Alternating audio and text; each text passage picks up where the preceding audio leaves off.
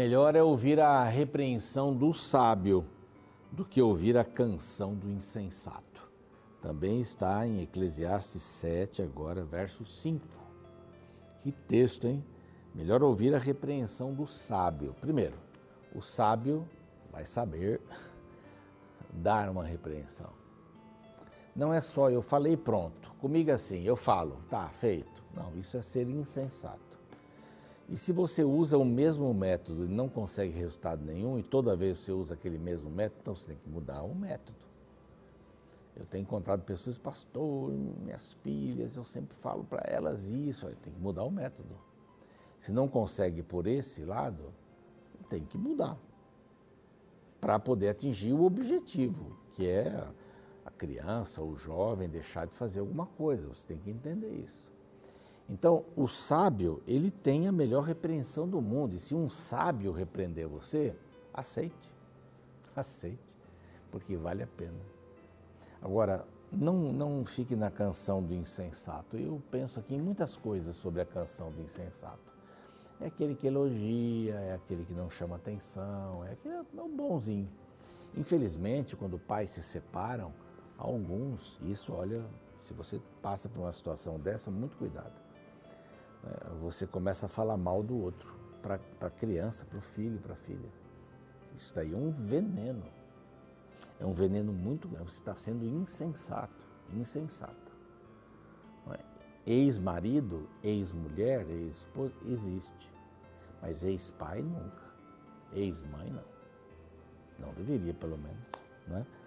Mas essa canção do insensato é alguém que, que usa qualquer expediente para conseguir o que ele quer. Ou, não é, nesse caso de separação, pode fazer tudo. Aqui na casa do pai, pode fazer qualquer coisa que você quiser. Está deseducando. E aí na casa da mãe não pode, ou vice-versa também. Então, que história é essa, né? O insensato é o que aceita qualquer coisa. Aceitar uma pessoa do jeito que ela é é ser respeitoso.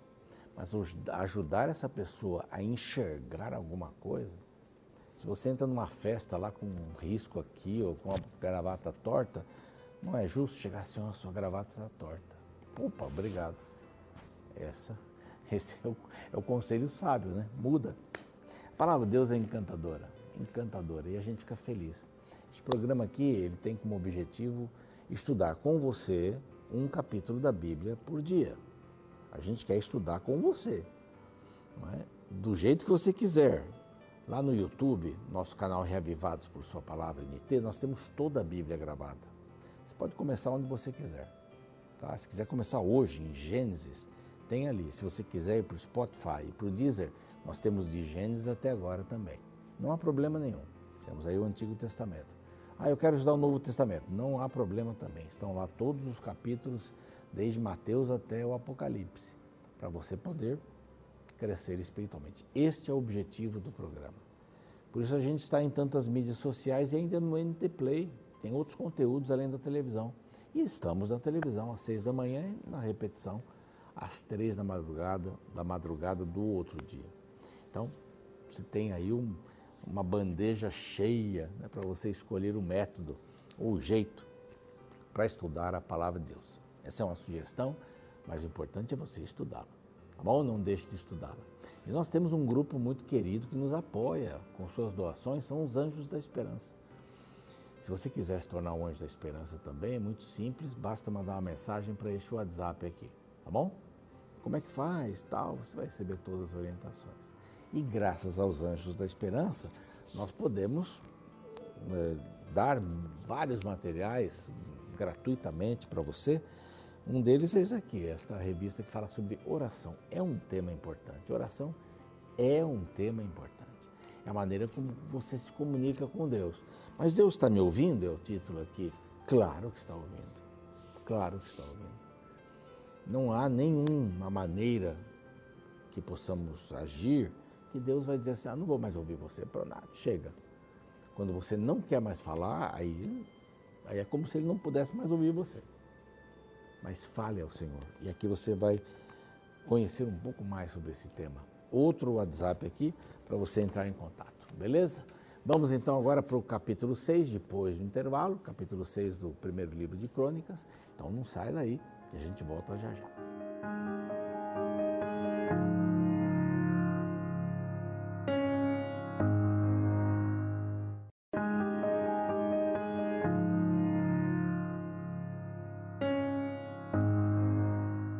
Bem, estamos de volta com o programa Reavivados por Sua Palavra, aqui da TV Novo Tempo. Que bom que você está aí com a gente, você que chegou agora.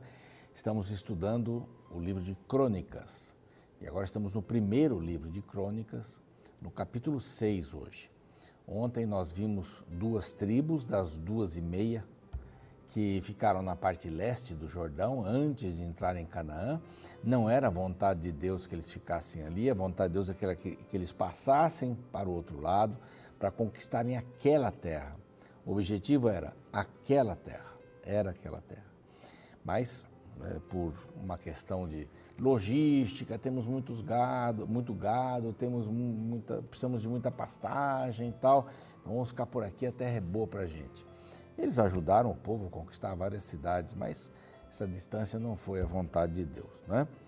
E agora nesse capítulo é exclusivo de Levi, você percebe que nós não estamos numa ordem né, de, de mães ou uma ordem de nascimento e tal.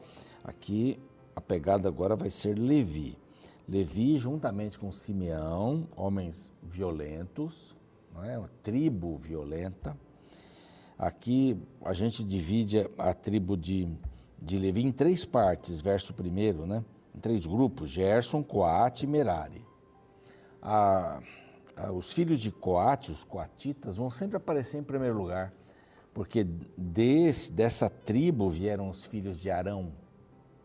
É? Arão e Moisés. É a tribo de Moisés. Moisés é levita, é? ou foi levita. Então, aparece sempre nessa, nessa ordem. E uma coisa interessante também, de Coate aparece que no verso 8, Zadok e Aimaas. Lembram-se desses camaradas aí? Zadok foi um sacerdote fiel. E Aimaas foi aquele que não viu a morte de Absalão e pedia para Joabe para ir anunciar ao rei que eles tinham ganhado a guerra. Ele nem sabia o que tinha acontecido. Ele não estava lá, não viu. Viu um alvoroço, todo mundo feliz, mas não tinham ganhado a guerra. Então eu vou, eu vou, não, mas já foi o Cuxita, que era alguém que conhecia bem as matas, né? Eu estava indo pelas massas, não, mas eu quero correr. O Joab falou, então vai, corre. Sem mensagem, vai falar o quê? E quando chegou diante do rei, chegou primeiro, foi pelo caminho mais bonito e tal, aberto. E quando chegou diante do rei, não sabia o que falar. ele não tinha mensagem. Chegou o Cuxita, dá a mensagem certinho, do jeito que ele devia dar. O filho do rei tinha morrido e ele se tornou importante. Ele era, foi agente secreto para algumas coisas, algumas missões ali. Então ele aparece aqui também. Então essa primeira parte são os filhos, né?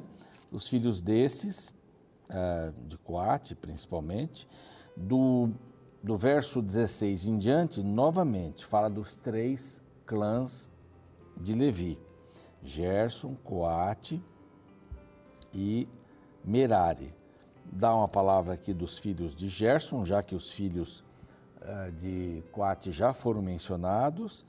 Uh, Gerson aparece aqui, uma palavrinha rápida aqui a respeito de, de Coate, para pontuar que Eucana fazia parte da família de Coate. E, consequentemente, Samuel fazia parte da família. Né? O profeta Samuel fazia parte da família. Então, você vê vários momentos eles colocam pessoas muito importantes para poder dar aos que viveram 70 anos no cativeiro esta visão. A gente precisa ter modelos na vida, né? A gente precisa ter modelos na vida. Eu me preocupo muito com os modelos que a gente está criando até para os próprios filhos, né? São modelos de, do futebol, do esporte. Né? A gente vê lá o camarada, tem uma menina aqui, pega uma outra ali, é, questão de imposto de renda para cá, imposto de renda para lá. Que modelos nós estamos dando para os nossos filhos, né? Às vezes incentivamos tanto para um determinado... Ah, fica diante da TV num desenho, né? Um modelo, aí tem um, tem um desenho animado aí que tem um, uns porquinhos tal, onde o papai é bem bobão, né?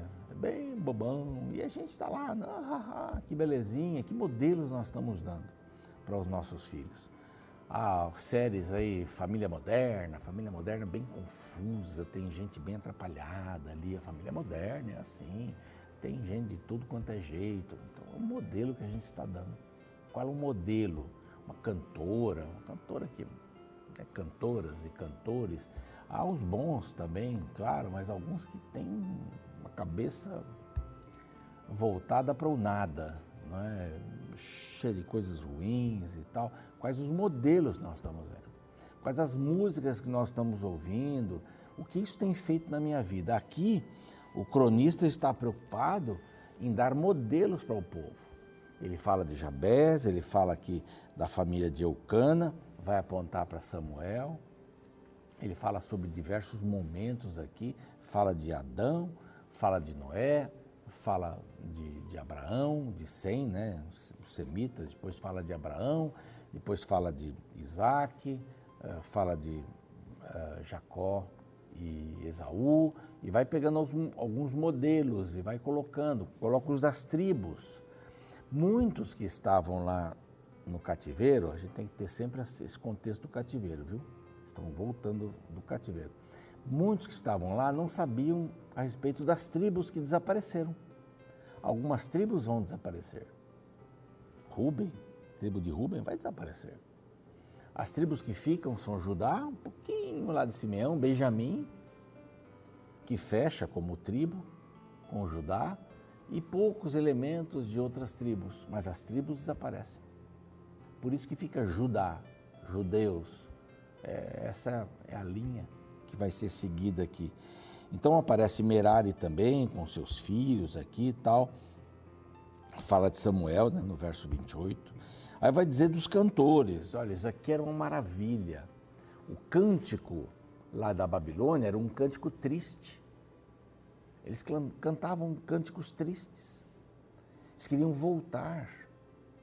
Tanto é que o Salmo 126, né, quando, quando, quando voltamos, saímos e voltamos para Sião, era, era, era um, era uma alegria só.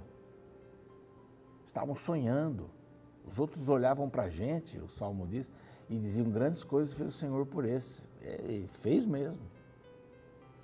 Então, quer dizer que o retorno foi positivo, mas essas histórias precisavam ficar na mente dos filhos, das pessoas que estavam ali, ouvindo constantemente é, essas histórias maravilhosas. Samuel foi um grande líder. Bom, ele vai começar a aparecer aqui, porque, porque ele vai entrar logo aqui com, com Davi, né? Se tornaram super parceiros aí. Vai falar sobre os cantores. Né? Entre os levitas que cuidavam dessas questões é, sacerdotais, que tinham que ver com o templo, entre eles havia cantores, um registro para o trabalho extraordinário dos levitas cantores, que também eram divididos entre coatitas, aparecendo coatitas primeiro, os gersonitas de Gerson e os de Merari também. Então, sempre vai, vai pegando esses três grupos, vai dizendo este, aquele, etc. Fala de Coré, fala de Asaf, Asaf era de da tribo de Gerson, né, o, do clã de Gerson. E aqui o verso 32 diz assim: ministravam diante do tabernáculo da tenda da congregação com cânticos, até que Salomão edificou a casa do Senhor em Jerusalém e exercitavam o seu ministério segundo a ordem prescrita. Eram tantos, depois vai falar das cidades aqui, onde eles ficaram, porque eles não tinham cidade. Porque foram violentos, perderam ah, o direito de terem terras, mas eles tiveram, ganharam uma responsabilidade muito grande. Com Arão, né? Começou com Arão. Eles perderam essa questão lá na frente, né? Mas com, com, com Arão, eles foram ah, bem representados aí, né? Super bem representados. E, e vem um, um, essa questão da música que é fundamental. Eles cantavam, eles ministravam a música faz parte da adoração e a gente, quando canta, é importante, né? cantar letras boas, letras, porque elas vão ficar fixadas na mente. A gente chama algumas músicas de chiclete, né? Pá, pegou. E às vezes nem tem muita é, muita letra, letra muito pobre, né? Eu gosto muito do Jader, gosto de outros compositores também, mas gosto muito do Jader Santos, pastor Jader Santos dos Arautos. As músicas têm conteúdo, são assim fortes, né? Tem uma mensagem. E eles cantavam muito. Eu imagino aqui é, que eles também se lembravam da subida para Jerusalém, quando eles iam para as festas. Eles cantavam lá do Salmo 120 ao 134 que eram os salmos de romagem, os, salmo, os salmos dos degraus, da subida. Enquanto subiam, iam cantando. A música estava super ligada ao povo de Israel, super ligada. Aí aparece mais alguma coisa. Bom, vamos então falar de Arão, que foi um homem tão importante. A partir do verso 29, 49. Eh, então, sempre aqui, Coate, Gerson, Merari. Coate, Gerson, Merari. Depois de falar de Arão, Vamos para as cidades dos levitas, da mesma maneira, Coate, Gerson e Merari. São esses grandes clãs aqui do, é, dos levitas, né? Então vamos lá, de Arão, é, menciona Arão, Eliezer, Eliazer, né? É, e Finéias foi seu filho, tem uma história de Finéias, né? Aí tem lá outros nomes aqui que aparecem, Zadok, Imaás, aquele que correu, novamente aparece aqui eram da linhagem de Arão, eram sacerdotes. Aí vem as cidades dos levitas. Não sei se vale a pena passar aqui um mapa, são tantas cidades espalhadas aí, acho que não vai, não vai ter muita razão, mas eu tenho um mapinha aqui com as cidades, é, todas essa, estas cidades. Primeiro vai, vai dizer que os, os coatitas tinham aí oito cidades, ah, depois nós temos 13 cidades que estavam com com os, uh, os de Benjamim, deram 13 cidades, e, e vai tendo essa, essa, mexida aqui. Na realidade, os coatitas tiveram 11 cidades no total. Uh, depois, as tribos foram dando cidades para que eles pudessem uh, ser colocados, isso antes, antes do, do cativeiro. Então, tinham todas essas cidades. Ele está explicando, as cidades eram deles e tal. Depois da parte norte, a parte sul, elas acabaram desaparecendo todas, mas havia um lugar para esses lugar, para essas, uh, para que essas comunidades dos coatitas, dos gersonitas, do, dos de Merari pudessem ocupar. Então Deus se preocupou em dar lugar para essas pessoas. Uh, fez também em seis dessas cidades cidades de refúgio, três de cada lado do Jordão. E essas cidades eram dirigidas pelos levitas também. Quando alguém cometia algum assassinato, não por, por querer, sem querer, tá, cometia um crime, ele podia ir para essa cidade, seria protegido até o sumo sacerdote morrer. Aí ele podia voltar para a sua casa. Então os levitas tiveram um papel importante. Eles foram uma tribo ah, que deveria ser lembrada. Lógico que com, com o cativeiro, Inclusive, quando o comandante Nabucodonosor foi para destruir tudo, ele levou o sacerdote, levou os outros sacerdotes também, os guardas, e matou todos eles em Ripla. Todos eles foram mortos. É, então, eles perderam essa ligação. Os profetas estavam lá. Né? Profetas que, que davam seu apoio, contavam as histórias falavam a respeito da vontade de Deus, mas eles foram perdendo esta visão dos sacerdotes que eram fundamentais para essa economia toda espiritual. E aqui ele vem acertando isso, vem confirmando isso, vem colocando isso, para que eles não se esquecessem. Então, a mesma ideia, não se esqueçam das coisas boas que passamos, não se esqueçam das tribos que foram fundamentais, e ele vai seguindo nas tribos. Amanhã nós vamos ver Sacar, Benjamim, vai fazer vários, né? Manassés, Efraim, Aser, essas tribos nós vamos ir no capítulo 7 de amanhã, todas elas cumprindo também um papel. Não se esqueçam de que, mesmo que as tribos não estejam mais conosco, essa é a ideia do cronista, elas existiram, fizeram parte do povo de Israel, que foi completamente destruído. Aqui é para manter a história Muito importante isso. Exemplos e histórias. Vamos orar? Pai querido, pedimos a tua bênção, que possamos ser bons exemplos para as pessoas, para os mais jovens, que possamos ser bons exemplos para os filhos, as filhas que temos e também possamos dar bons exemplos ou colocar pessoas que sejam exemplos e que tenham valor nas suas ações, na sua vida. O mundo está cheio de pessoas que comercialmente são importantes e muitos querem segui-las, mas não têm uma vida moral que possa valer como um exemplo para muitos mais novos, meninos e meninas. Então, que o Senhor nos ajude a buscarmos esses bons exemplos e, acima de tudo, sermos bons exemplos. Em nome de Jesus. Amém. O programa segue, a gente fica por aqui. Amanhã a gente volta com o capítulo 7. No ano de 2018, um colunista da revista Isto É e apresentador do Globo News foi severamente criticado por postar em seu Instagram um infográfico comparando pastores a ladrões de banco. Na imagem, três círculos se misturaram: ladrões de banco, DJs e pastores, deixando a entender que suas atitudes são semelhantes. Entre as frases estão: Todo mundo no chão, vocês estão comigo, me dê o seu dinheiro. E no centro, onde os círculos se encontram, a frase principal: Põe as mãos para o alto. A repercussão foi imensa. Muitos fizeram coro à crítica feita pela postagem, concordando com a associação Outros se sentiram ofendidos e rebateram o conteúdo, afirmando que ele era extremamente generalizante. Eu sou pastor e posso dizer que entendo os dois lados.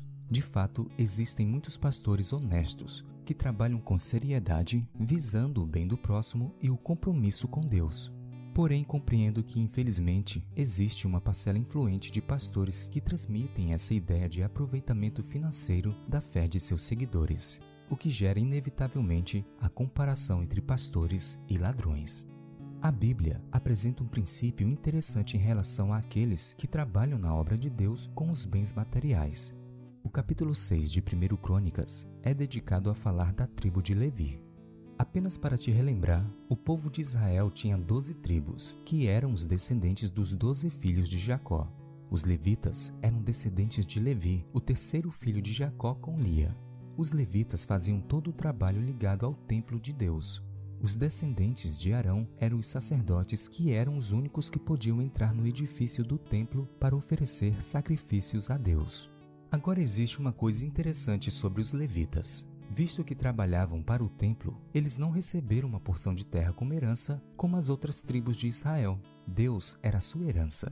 A lição é muito clara. Aquele que decide trabalhar para Deus não deveria usar sua vocação para construir riquezas para si neste mundo.